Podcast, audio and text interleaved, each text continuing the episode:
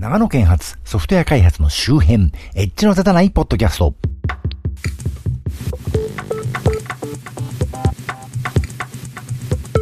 どうも、えー、8月の2週分を9月に入ってから収録配信してしまいまして、まるで夏休みの宿題が間に合わなかった学生のようですが、まあ私が学生の時はそもそも宿題を提出しなかった気がするので、だいぶ人として大人になったなと自画自賛している、まあ、ちこと町田です。というわけで今月も最先端の IT エンジニアではない地方在住の私が世の中の最先端でなく私の独断と偏見で選んだテック関係を中心としたネット上の話題をおっとり刀で紹介するコーナーです。えー、今回はフリップボードであの載せている、エッジの立たないポッドキャストネタ帳にね、クリップしておいた話題に、いいね的なものをね、お二人の方にいくつかつけていただいたので、その話題を中心にやっていきましょう。というわけで最初の話題。陛下のお言葉動画、まさかの WMP 形式に Twitter ユーザーがびっくり、Windows メディアプレイヤーがトレンドに IT メディアニュース。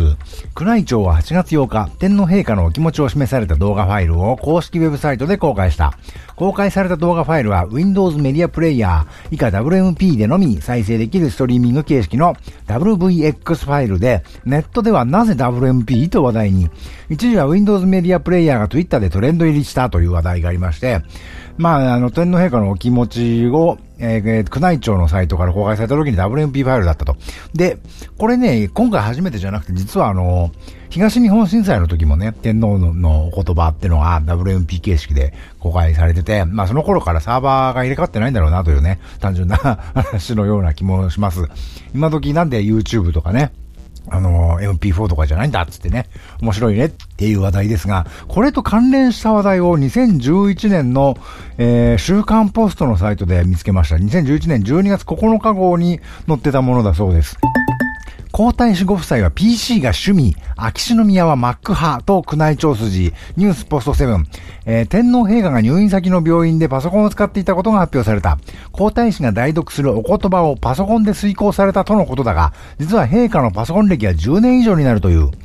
陛下は最新機器へのご関心が高く、かなり以前からワープロを使われていました。2000年頃からパソコンを使われるようになったと聞いております。当時は国内メーカーのものを愛用されていました。宮内庁関係者ということで。えー、天皇家の IT 化はかなり以前から進んでいたようだ。皇太子様は1993年頃にはノート型のパソコンをお使いでした。雅子様とはパソコンが共通の趣味で、よくお話をされていたそうです。秋篠宮様は Mac 派でした。えー、これも宮内庁関係者。えまた、天皇陛下は携帯電話も使われているという、入院中は病院から、えー、携帯電話で皇太子様に直接ご連絡をお取りになり、国事行為の臨時代行や名刺の、じゃない、公務の命題についてご、ご命、ご助言されていました。難しい言葉だな。別の宮内庁関係者というわけで。えー、関係者の話を統合すると、陛下は普段は側近がいるため携帯を持ち歩くことはない。ただ、散策されたりする際に、お付きの人がいない場合に連絡用に使われることがあるという、ということでね。まあ、2011年なんでもう5年ぐらい前の話ですけど、まあ、天皇以下、パソコン結構活用されてると。で、携帯電話も使ってると。まだスマホがそんなに一般に普及する前ですからね。天皇さんたちは、自体はあの、パソコンとか詳しいらしいと。ただ、あの、宮内庁のサーバーがちょっと古くて WMP 形式だったという話だと思います。これはですね、あの、引退後は YouTuber として、あの、レビューしていただければいいんじゃないかなと、個人的には思いますけどね。はい、次の話題。チェルノブイリで発見された放射能を好む菌、国際宇宙ステーションへギズモードジャパンに乗っていました。7月18日にフロリダのケープカナベル空軍基地で打ち上げられたスペース X ドラゴン。つい先日国際宇宙ステーションに到着し、新たな研究材料を届けました。この中には、チェルノブイリで発見された放射能を好む菌8種類が含まれています。という話題で、そういう菌があるんだなと思ってね、あの、びっくりしましたというか面白いなと思いました。次の話題。ツイッターの力。撤去された放置自転車がカンボジアに渡っていた。判明するまでの一連の流れ、トゥギャッターまとめ。えー、トギャッターのまとめに、あのー、広島市立船入高校っていうんですかね。の、えー、交渉が入った、交渉というかね、それの許可マークが貼られ、シールが貼られている自転車が、カンボジアで観光客用の自転車として貸し出されてるよっていう風にね、写真でツイートした人がいたんだけど、それに対して、それわしのやと。あの、自分のがなくなったやつだよ、という風にね、ツイートしてる人がいて、要は、あの、日本で盗難された自転車がカンボジアで、そういう風に使われてるということが分かったという面白い、えー、話でした。で、自転車の話題がこの後続きますが、ローソンが青森県内の4店舗で自転車シェアサービスを開始、NTT ドコモらと提携合意、えー、スポニチン、スポニチンじゃない、サンスポのサイクリストのサイトに載ってました。えー、ローソン、NTT ドコモ、ドコモバイクシェアが、ローソン店舗でのサイクルシェアリングサービスの提供について業務提携を行うことに合意した。最初の取り組みとして8月23日から青森県内のローソン4店舗で旅行者向けのサイクリングえー、シェアサービスを、えー、サイクルシェアリングサービスを開始するということで、いわゆるこれ東京でね、あの、港区とか台東区とかでやってる、あの、自転車シェアリングのサービスを青森でローソンを拠点にやるということみたいですね。コンビニをそのシェアリング基地にするっていうのはいいですね。あの、ぜひ長野でもやってほしいなと思います。あの、東京前に出張した時にね、ちょっと乗ってみたら、結構ね、電動バイクで乗りやすかったんでね、あの、長野でもやってください。次の話題。30年間交通死亡事故ゼロ MTB の聖地、長野県大滝村偉業達成の秘訣は、これもサンスポのサイクリストに載ってました。日本最大規模のマウンテンバイク MTB レース、セルフディスカバリーアドベンチャー SDA in 大滝やヒルクライム in 大滝村の開催地で数々のアウトドアイベントでも知られる長野県王滝村は、交通死亡事故ゼロの驚くべき記録でも注目されています。えー、中略しまして、長野県王滝村が6月10日、村内で交通死亡事故ゼロの継続期間30年、1958日を達成したのを記念し、えー、同村の大滝小中学校で7月下旬、交通安全大会が開かれた。長野県全域の交通事故死者数は、今年78人7月25日現在で78人に上り、昨年同期の43人を大きく上回る。しかし大滝村はこうした深刻な状況とは無縁の更新記録を続ける。小さな村の大きな異業、えー、同村がどうやって達成されたのか、これ注力、注略しまして、大滝村を管轄する基礎書によると、村内では昭和61年6月10日、林道から転落したトラックに乗っていた男性が死亡したのを最後に、交通死亡事故は起きていない。今年の村内での人身事故、えー、人身交通事故発生は7月25日現在0件。昨年は3人が負傷した単独事故1件のみだったと。えー、また注略します。大滝村は長野長野県南西部、御嶽山のふもとに位置する。村内に国道がなく、信号機も皆無だが、山あいの道は急カーブが続くなど交通事故発生の危険性は多分に潜む。スキーシーズンの冬場には交通量が格段に増え、さらにその危険性は高まる。偉業達成には交通基礎交通安全協会の取り組みも大きく貢献している。えー、同安京、大滝支部の役員らは10年以上前から冬季に数回街頭に立ってスキー帰りのドライバーに温かい缶コーヒーや、えー、キロの道路のか、えー、危険箇所を知らせるチラシを手渡して注意喚起する活動を続けてきたということでね、ちょっと長かったですが、えー、長野県大滝村、MTB のレースがやるところですが、交通死亡事故ゼロであると。で、どうしてそんなことが達成されてるのかなというと、いわゆる暗渠の皆さんがね、啓蒙活動をしているかららしいと。結構大変なことですよね。まあ、あと、大滝村人口もそんなに多くないでしょうけどね、っていうのはありますけどね。えー、次の話題。時鉄サイクルトレイン第2弾9月20日日実施。潮風に乗る海沿いルート、これもサンスポサイクリストの記事。新潟県上越市の越後ときめき鉄道は県の地域振興局などと連携し、電車内に自転車を持ち込めるサイクルトレインの社会実験を9月22日に日本海水ラインの直江津糸魚川駅間で行う。専用の臨時列車を1往復運行し、え、沿線地域の観光振興につながるかを探る。要は自転車に、自転車にじゃない、電車に自転車を乗り入れちゃおうというね、のを1日、そのイベントの日にやりますということだそうですが、えー、前ね、確か10年近く前に、松本のね、松本電鉄も一ある区間はね、自転車で乗り入れることができてたと思うんでね、こういうことまたやってくれるといいなと思います。次の話題。Zwift が iPad、iPhone でも iOS 用ベータ版アプリを9月上旬より配信開始。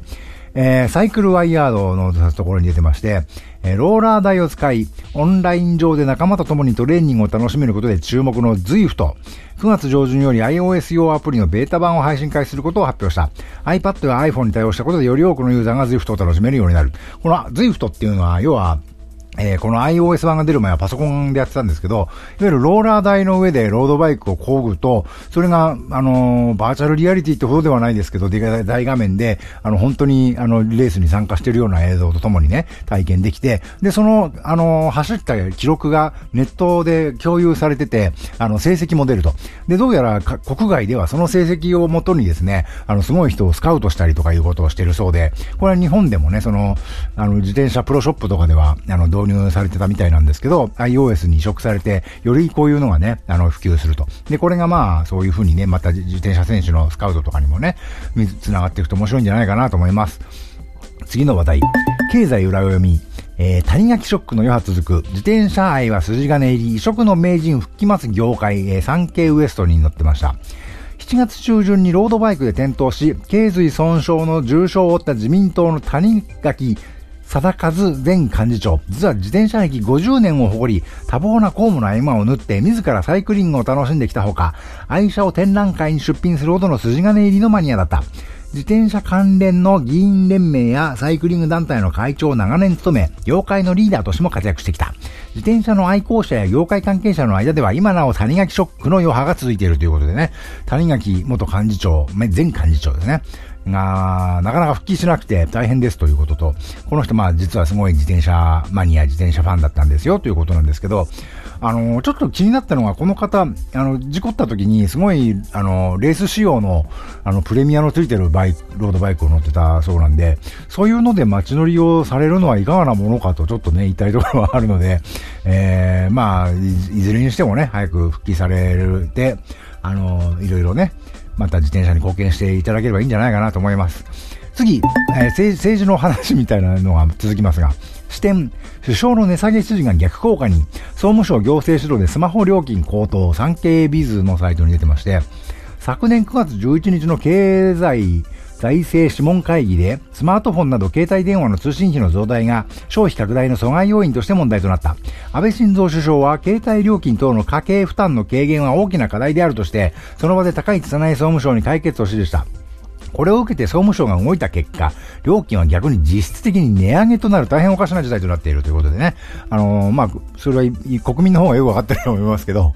いわゆるキャリア3社がやってた、あの、割引プランみたいのがだみんなね、あの、国の主導でできなくなっちゃって、逆に高くなってるというね、妙なことになってまして、そろそろ iPhone の新機種が出るみたいですけど、iPhone に至っては、そのキャリアの回線で買うよりは、Apple から、あの、分割で買って MVNO を入れた方が安くついちゃうぞというね、あの、現象が起きてまして、うちも息子の iPhone それにしましたけどね。まあこれ円高だからいいんですけど、また円安になると、まあ、そうでもなくなっちゃったりするんでね。まあ、微妙な状態なんですけれども、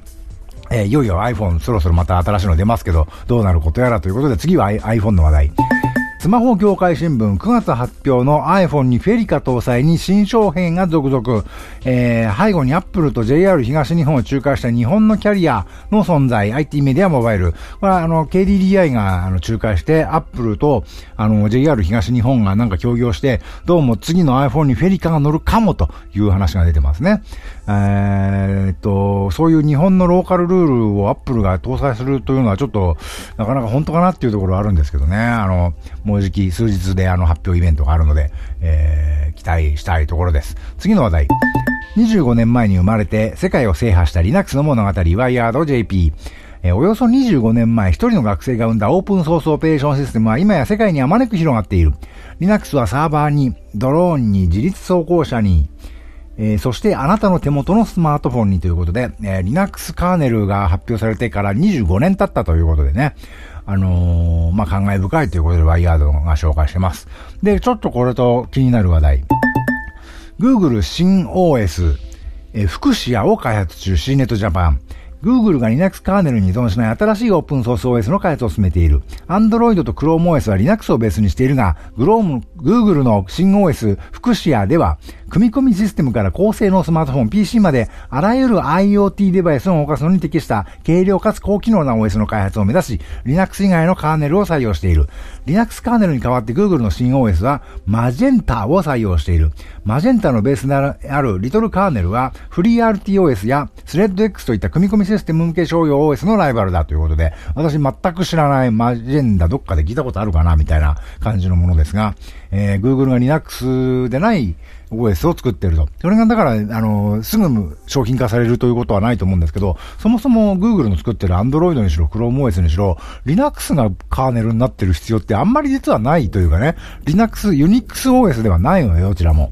えー、それがね、代替ができるものができれば、それを使ってもいいんだろうなというのはあります。というわけで、Google が、えー、Linux からもしかしたら離れようとしてるのかなと。あの、Linux って今実はマイクロソフトがかなりコミットしてるんでね、そういう意味でもちょっと面白い話題だなと思いました。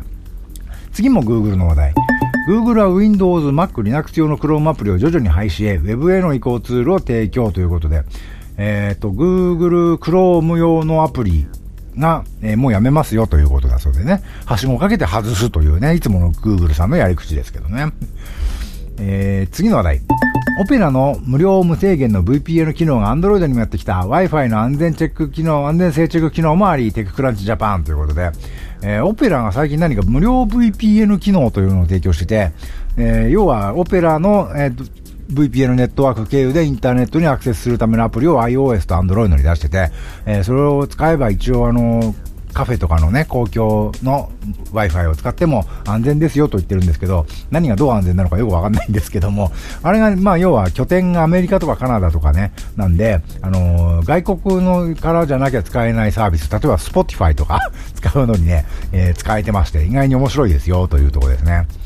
次、ハッカー集団が流出させたサイバー兵器、米政府機関の関与を確認 IT メディアエンタープライズ。えー、米国安全、ん？米国家安全保障局 NSA との関係が噂されるハッカー集団、イクエーショングループが流出したとされるハッキングツールが売りに出された問題で、米調査報道サイト、ザ・インターセプトは8月19日、えー、今回流出したツールの中に正真正銘の NSA のソフトウェアが含まれていることを確認したと伝えたということと、ね、それと次の話題。米 NSA の流合暗号流出は真実。スノーデン文書で指摘写真一枚、えー、国際ニュース、AFPBB ニュースでの、えサイトで紹介されました。というわけで NSA が作ったその攻撃ツールといいますか、暗号ツールがですね、あの、流出し始めてて、またその辺がスノーデンさんがね、あの、暴露してるという話題ですね。次の話題。LNIS で始まるリンクにご注意。2013年のスパムが誤網力テストきっかけで再び拡散中ネトラボ。8月18日から日本語ボケバラリーテストという語網力テストでがツイッターで流行中。50の選択、4択問題に答えると、診断結果が表示されるもので、大勢が結果をシェアしていました。しかしその中には ln.is なるスパムに感染している人がたくさんいると指摘する声が上がっています。誤解の内容を先に述べますが、このスパムは語網力テストが原因で感染するものではありません。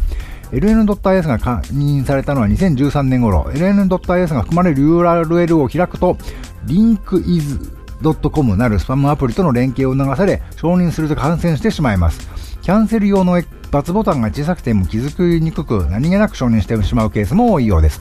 いわゆる Facebook や Twitter でいつも流行る診断ソフト、診断アプリの類ですけど、それに、自体に問題があったわけじゃなくて、このその診断アプリを使ったことによって以前に感染していた、え迷惑ソフトというかスパムアプリの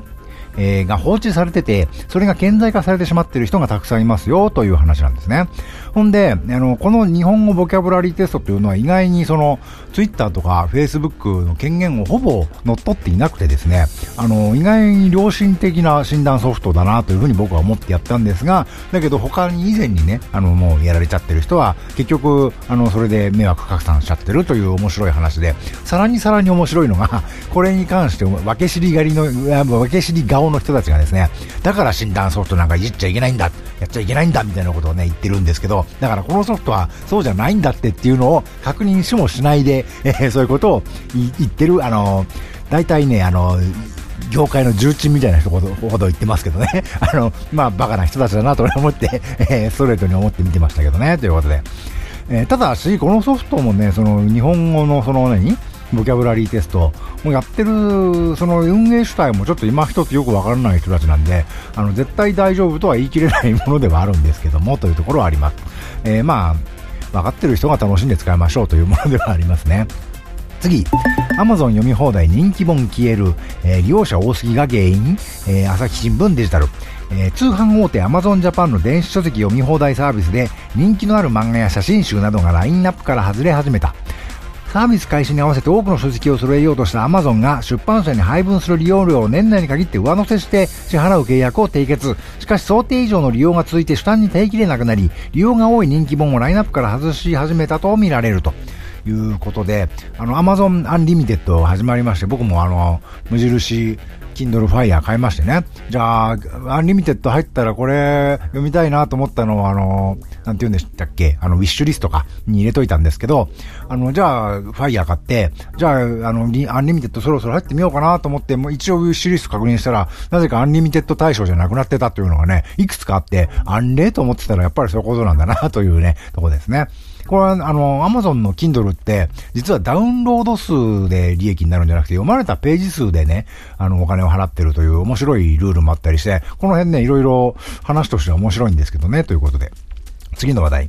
放火にまつわる話、聞いたに載ってました。えー、使用書を書く際にボタンをエンターキーを押すか、クリックするかで考えて、O か、えー、押す、下ですね。という感じで O か、すれば両方満たすだろうと。それ以来ずっと使用していますということで、この O かという言葉、えー、コンピューターの、あの、いわゆる使用書とかマニュアルとか書く人にはおなじみの言葉ですが、一般では絶対聞かない言葉なんで、えー、面白いなと、えー、それにまつわる、え、お話を書いてくださっている方がいらっしゃいました。え、次の話題。太平洋戦争国の失策、陸海軍情報共有を怠る、えー、県立歴史館の青木学芸部長、悲劇から教訓を、えー、っと、毎日新聞に載ってました。千曲市の県立歴史館で青木隆之同館学芸部長58歳が300万人以上が犠牲になった太平洋戦争について国の失策を検証する視点から講演した。えー、参加者約140人を前に言葉を奪われた社会が陥った悲劇から私たちは教訓を得るべきだと語った。青木部長は北進論と南進論という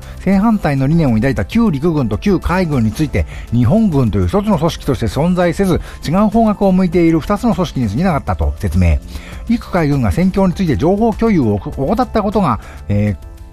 鋼鉄生産量に10倍以上の差がある米国への攻撃や日本側だけで2万人以上が死亡したガダルカナル島の悲劇を招いたと話したと。えー、というわけで、えー、千曲市にある長野県立歴史館の学芸部長さんが、えー、まあ、あのー、太平洋戦争のことを語ったんですが、それの原因について、いわゆる日本軍の中での陸軍と、えー、海軍の情報共有ができてなかったことなんではないかという視点で、えー、まあ、解説をされたということで、このね、千曲市の歴史館はなかなか独自の視点で、独自のね、面白い歴史解釈の講演を、たまたま、たまにされてて、以前にも僕も、あ聞きに行ったのが、あの、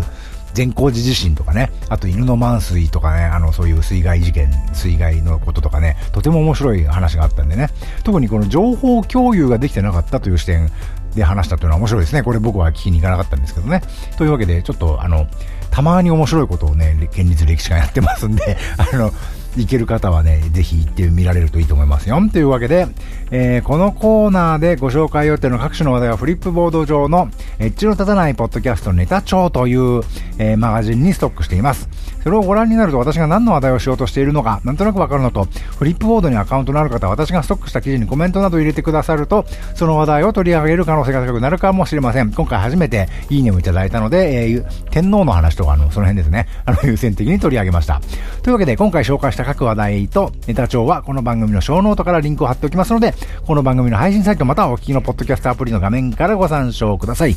ではまた。